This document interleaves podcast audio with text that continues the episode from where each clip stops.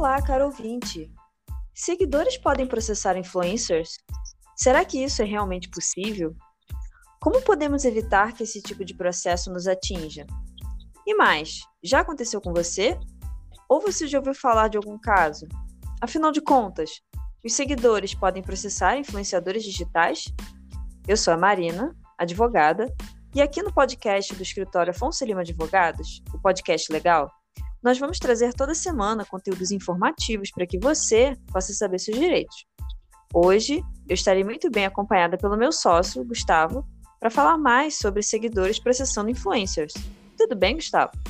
Salve, salve pessoal, sejam muito bem-vindos a mais um episódio do nosso podcast legal. Aquele episódio que a gente vai tratar especificamente sobre dúvidas recorrentes que a gente vem recebendo sobre a possibilidade ou não de influenciadores digitais receberem processo dos próprios seguidores, né, Marina? É um, tema bem polêmico.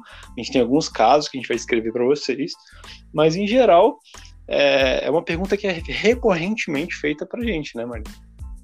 Exatamente. E assim, logo numa primeira hipótese, né, que a gente observa, que eu acho que é a, é a mais comum, é aquele caso de será que seguidores podem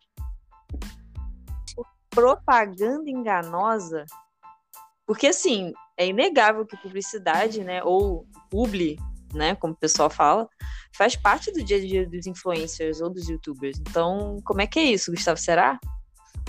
É, realmente, né? Porque assim, após a divulgação de determinada marca, produto ou serviço, o influenciador digital ele passa a fazer parte da cadeia de consumo, né? Isso vai trazer alguma responsabilidade para ele, né?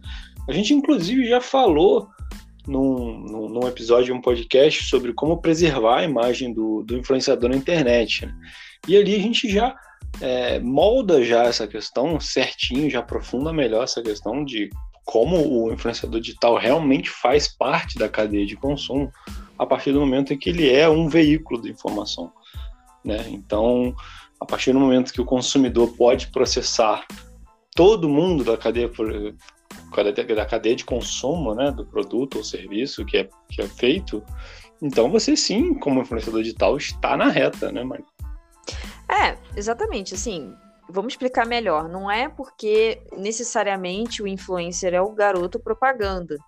Tem umas nuances aqui que a gente vai explicar. Só que é, no caso de propaganda enganosa ou abusiva, é, isso começa a ser um risco para o influenciador digital, né? Então, por exemplo, teve um, um caso que foi o seguinte: um seguidor processou diversas celebridades por uma suposta propaganda enganosa no Instagram referente à venda de iPhones, né? Então, assim, influenciado por essas pessoas famosas e tudo mais, o autor comprou dois aparelhos em 2018 mas não recebeu os produtos até agora, né? É. E e toda essa propaganda que a gente está falando não foi simplesmente propaganda. Tinha questão de cupom. Então, explica melhor, Gustavo. Explica essas nuances. É, porque assim, existem várias formas de você fazer um publi. Uma delas é você ter cupons de desconto que se convertem em vendas e essas vendas você tem uma participação financeira em cima delas. Então, nesse caso, você é não só um participante indireto da cadeia de consumo, você participa diretamente, você lucra diretamente a partir da venda dos produtos. Então, em caso haja uma, uma publicidade enganosa ou uma falha na prestação de um serviço ou produto, que nem foi o caso do, desse senhor, desse cara aqui que comprou, é, dois iPhones, não recebeu os iPhones, ele se sentiu no direito de processar diversos digitais influencers, assim, gente grande, sabe, Jojo Todinho, Cléo Pires, Carla Dias, Rafa, Rafa Kalimann, Luísa Sonza, MC Mirella, enfim, MC Guiné, uma galera no polo, no polo passivo dessa ação. Eu tive a oportunidade de dar uma olhada nessa ação e realmente a ação ainda vai ser julgada, né? Mas o polo passivo, né, que a gente chama de banco dos réus, é gigantesco e só de pessoas famosas, entendeu? Então, assim, o cara se sentiu em direito e vou dizer além, não sei se ele vai ganhar o que ele está pedindo, né? Obviamente precisaria de uma análise mais minuciosa do processo. Mas que é viável a depender da situação, sim. só a responsabilidade civil, que é essa, essa questão da perda de danos, como de repente até uma responsabilidade criminal. Porque você imagina uma cadeia de consumo em que seja um produto que possa oferecer algum tipo de risco à saúde das pessoas, dos seus seguidores. Então, sei lá, você está vendendo, vamos supor, um aparelho de barbear elétrico que seja.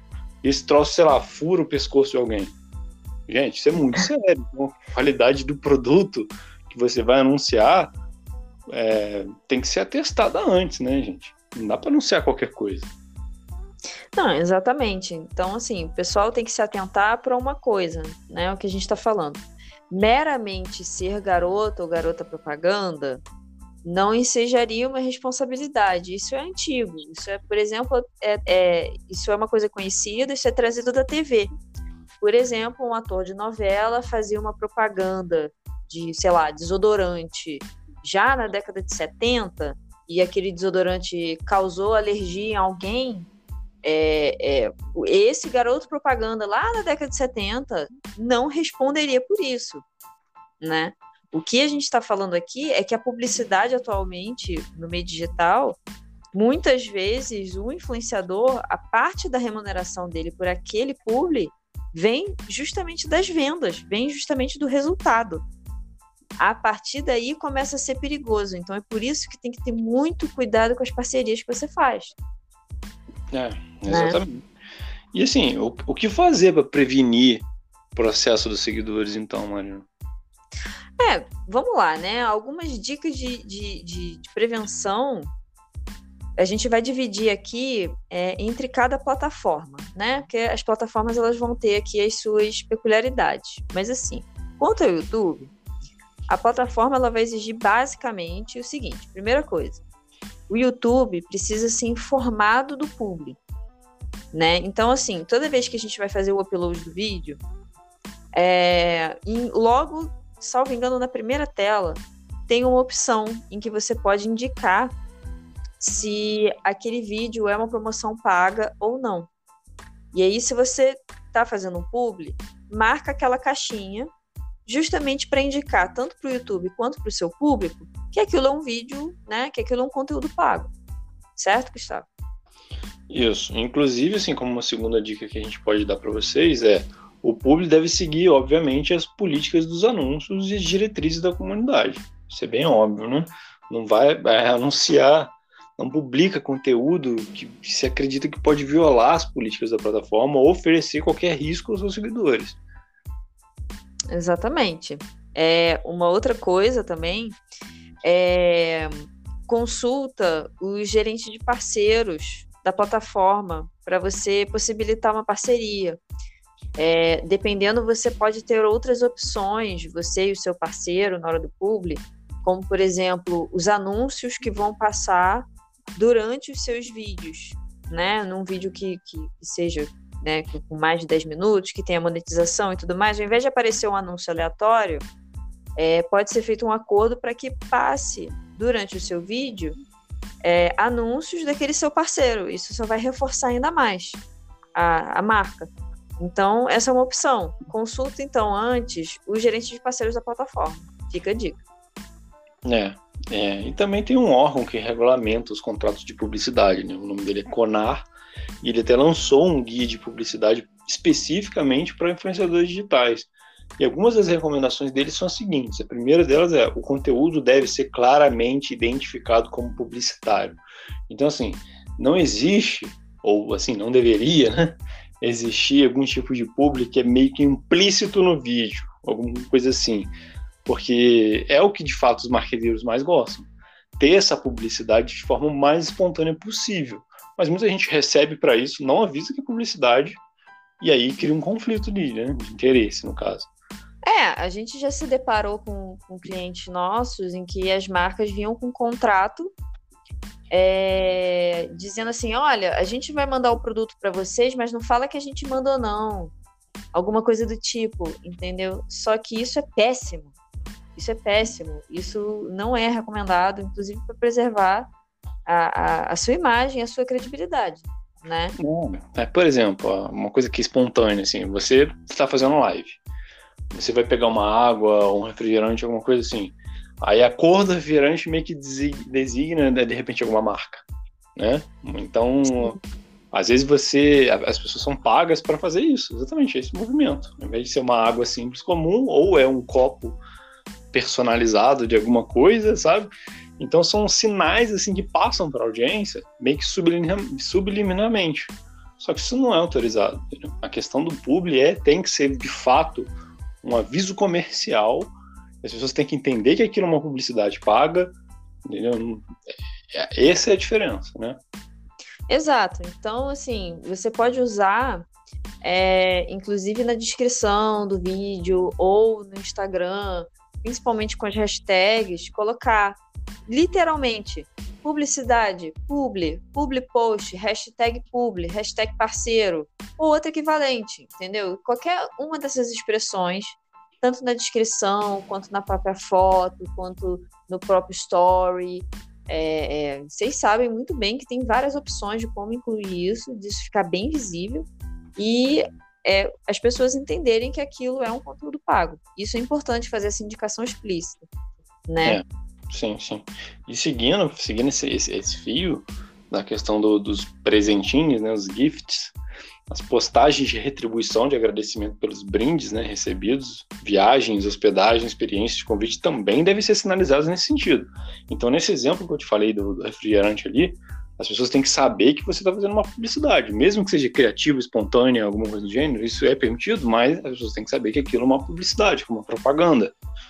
Entendeu? É, ou, ou menos que a marca enviou, né? É, é muito comum no, em canais de eu sou suspeita para falar, né? Mas em canais de produtos de beleza, em canais de maquiagem. Então tem muito assim, aí a, a influencer fala: "Ah, recebidos do mês". E aí ela vai fazer considerações, às vezes ela nem necessariamente recebeu, mas ela recebeu dinheiro, que eu digo, mas assim, às vezes realmente a marca mandou para ela, olha, a gente lançou um produto novo, você quer testar? E a menina vai e fala: olha, a marca me mandou para testar, eu achei isso, isso, isso tal coisa. Não necessariamente é um publi. Ok, mas você tem que indicar isso, você tem que dizer: olha, eu recebi da marca. Entendeu? É importante ter essa transparência e dizer isso. Né? Em essência, é isso. É... Inclusive, é, agora a gente continuando, a questão de para quem é, é, especificamente voltado ao Instagram. Né? Então, em plataformas com compartilhamento de imagem, a identificação publicitária deverá ser inserida em local próximo à publicidade, entendeu? Então, você, as pessoas têm que saber, ser facilmente identificável dentro da foto. Então, assim, pode ser aplicado sobre as imagens, em tempo, posição, tamanho, cores, que permitam essa leitura, né? Insira hashtag se for necessário também. Exatamente. Já para o pessoal do YouTube, é, a plataforma ela é, é, interessante você ter uma inserção da identificação da publicidade é, dentro do vídeo ou na descrição, imediatamente embaixo do vídeo. É, e se você estiver fazendo é, é, um conteúdo também de vídeo, como eu falei, no Instagram ou alguma coisa assim, você indicar também nesse vídeo, ainda que curtinho, que é um público, tá? Então, é, é, é, importante ter essa inserção de identificação publicitária nessa plataforma. Bem importante isso. Sim. E na Twitch? É, na Twitch é um pouco diferente, né? Porque, pessoal, o YouTube, quando não tem live, obviamente, o Instagram, quando não tem Reels, Shorts, coisas do tipo, geralmente é um conteúdo já pensado, então você consegue fazer uma descrição e tal, isso aqui. A Twitch é um negócio muito mais espontâneo, até porque são lives, são conteúdos ao vivo, então como funcionaria a publicidade nesse caso, né? Como que é, a recomenda que seja feita a publicidade nesses casos, né? O streaming, a identificação publicitária deverá ser feita em texto ou em áudio periodicamente repetido. Então, é aquele negócio do lance do refrigerante. Você está mostrando refrigerante toda hora, toda hora você vai ter que fazer publicidade, toda hora você vai ter que falar que aquilo é um público. É assim que funciona. É. Ou então, é exatamente como eu, como eu vejo, por exemplo, o pessoal do Flow, né? Flow Podcast. Então, é, eles têm um determinado patrocínio. Geralmente, eles são patrocinados, tem uma consultoria, eu acho, que patrocina, que costuma patrocinar eles, mas tem outros patrocinadores também É, então, assim, de vez em quando, vocês podem reparar que de vez em quando durante o vídeo aparece no fundo do cenário o logo do patrocinador, eles avisam no começo da live que o vídeo está sendo patrocinado por aquela consultoria. É, a cada X minutos vai aparecer do lado esquerdo, se não me engano, na parte de cima do vídeo, o logozinho do, do, do patrocínio. Então, assim, fica muito claro, né, que aquilo, aquele conteúdo que eles estão fazendo ali, aquele convidado que eles estão recebendo e tudo mais, aquilo é patrocinado por aquela determinada empresa. Então, assim, fica bem nítido, bem na cara, bem transparente, né? Enfim, Sim. é um conteúdo patrocinado. Mesmo sendo uma transmissão ao vivo, mesmo sendo um podcast transmitido ao vivo. Sim. É isso que você está querendo dizer. É, em geral, pessoal, essas são as dicas de ouro que a gente dá para vocês. Porque a gente sabe que os influenciadores digitais, eles, eles vêm de várias plataformas procurar a gente. Tanto da, as mais comuns, no caso, são o YouTube, Instagram e a Twitch. Mas, enfim, também tem. Aí se aplica também a, aos vídeos agora novos do Kawaii, TikTok, coisas do gênero. Porque ali é como se fosse né, um vídeo menor. Então se aplica também essa questão da publicidade para essas plataformas que são mais novas e tudo mais. Ali também não é, é não é aleatório nem nada, então tem que ser seguida essa linha. Exatamente, é qualquer rede social, não necessariamente essas que a gente está listando. A gente está listando as mais comuns, as mais populares aqui no Brasil. Mas vale para qualquer uma, tá? Qualquer rede social em que vocês tenham contas ativas, em que vocês produzam seu conteúdo. Essas dicas são importantes, mas assim, tem uma ideia, né, Gustavo, que é assim, que é, que é fundamental. Tem uma coisa que eu acho que, que resume tudo isso que a gente está falando que, que é? Vamos ver se você tá ligado que eu tô falando. É, transparência, né? Transparência o público é fundamental, né, gente? Por, que, por qual motivo que um influenciador pode estar pensando agora, ah, por que, que eu tenho que seguir isso aqui? Por que, que se eu de repente não for pagar, é, se eu for receber uma grana melhor, maior de um, de um publi, eu posso fingir que é espontâneo, alguma coisa do tipo, que nem nesse exemplo do Flow. Por que, que o Flow não faz tudo certinho? Ao invés de, tipo, simplesmente, aspas, surgiu o assunto de uma baita de uma consultoria de sei lá o que, no meio do assunto ali, ficaria mais espontâneo, as pessoas iam sentir também isso. Só que o CONAR tem essas regras justamente porque to, as agências de publicidade respeitam o CONAR e seguem as diretrizes do CONAR. Então, se você for conhecido no meio como uma pessoa que desrespeita as regras do CONAR, então o seu caminho dentro do público ou dentro do, desse nicho de publicidade, ele vai ser bem curto, né? Exatamente, exatamente. As marcas, não só as agências, as próprias marcas costumam respeitar o CONAR. Então, assim, é bem importante você seguir isso. É. Certo? Isso, exatamente. E, assim, ter mais credibilidade, né, gente? Usar a transparência, conversar com o seu público, até porque é o seu público, você está onde você está por conta do seu público. Então você não vai oferecer qualquer produto, qualquer serviço que você não sabe nem se é bom, se não sabe nem se funciona, por conta de alguns trocados a mais, né, gente? Então, eu imagino que todos vocês queiram o melhor para o seu público. Né? É, tem uma relação muito, muito, muito, muito mágica entre o influenciador digital e o público dele. Às vezes de amor e ódio, às vezes de amor e ódio. mas é uma relação muito mágica. Então, assim, trata eles com carinho, porque você vai ter uma relação muito mais proveitosa no futuro, no final das contas, né? Exatamente, assim, como a gente ressaltou no outro, no outro episódio que a gente produziu, né, que é o como preservar a imagem do influencer na internet, a gente vai deixar na descrição.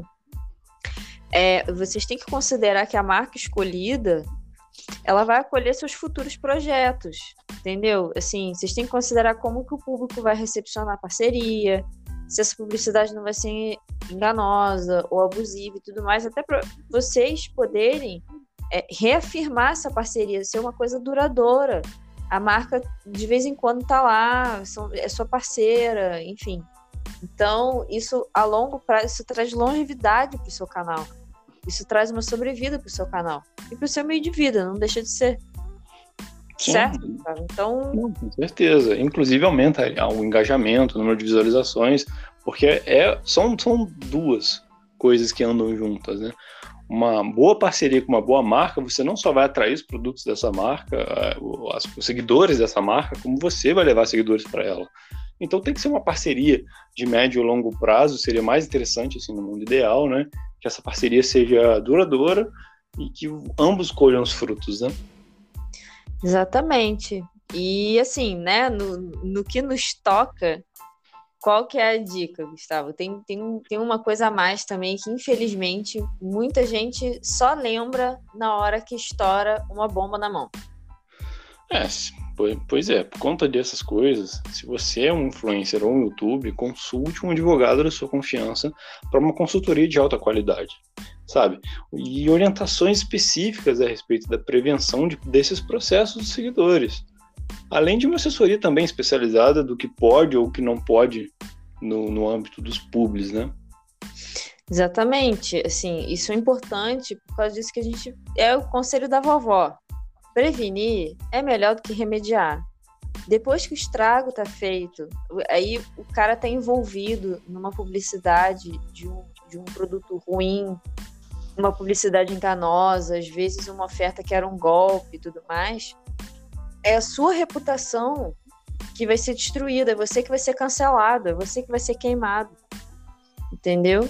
Isso fica uma marca para a sua imagem, para sua credibilidade.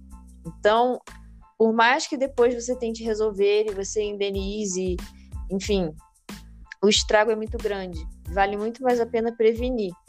Então, a gente aconselha sempre a procura por profissionais renomados, com autoridade do direito digital né? É, é, pessoas que possam realmente te orientar quanto a isso. Até certo? porque, né, Marina, é, a, a, a empresa que está oferecendo o pub, ela tem o corpo jurídico dela e ela vai fazer o contrato beneficiar ela. Então, se você Exato. não tiver uma pessoa que saiba o que está fazendo, saiba é, redigir um contrato, fazer uma minuta, revisar uma minuta, fazer as alterações que são necessárias dentro desse nicho, que é muito específico, você pode estar assinando um contrato horrível. E depois não tem essa de, de alegar que ah, fui lesado, não sei o que. Você teve a oportunidade no momento da assinatura de fazer sua consultoria. Se você não fez, problema é seu. Então, como a Marina falou, é melhor prevenir do que remediar. Antes de assinar qualquer coisa, seja com qualquer plataforma, seja com qualquer empresa de publicidade, a gente aconselha fortemente que seja procurado um advogado especialista em direito digital, da sua confiança, especificamente voltado para essa pauta desse nicho de digitais influência, certo? Certo, exatamente. Bom, é, por hoje é isso. A gente espera ter ajudado vocês. Essa é a dica de hoje. É, se vocês gostaram desse podcast, por favor, curtam, compartilhem, espalhem a palavra. Toda semana a gente está produzindo conteúdo aqui. Cada inscrição é um incentivo para a gente, a gente conta cada uma. É, por hora é isso. Nos vemos nos próximos episódios. Um abraço, Gustavo. Um abraço, pessoal. Até a próxima. Boa noite para todo mundo. Tchau, tchau.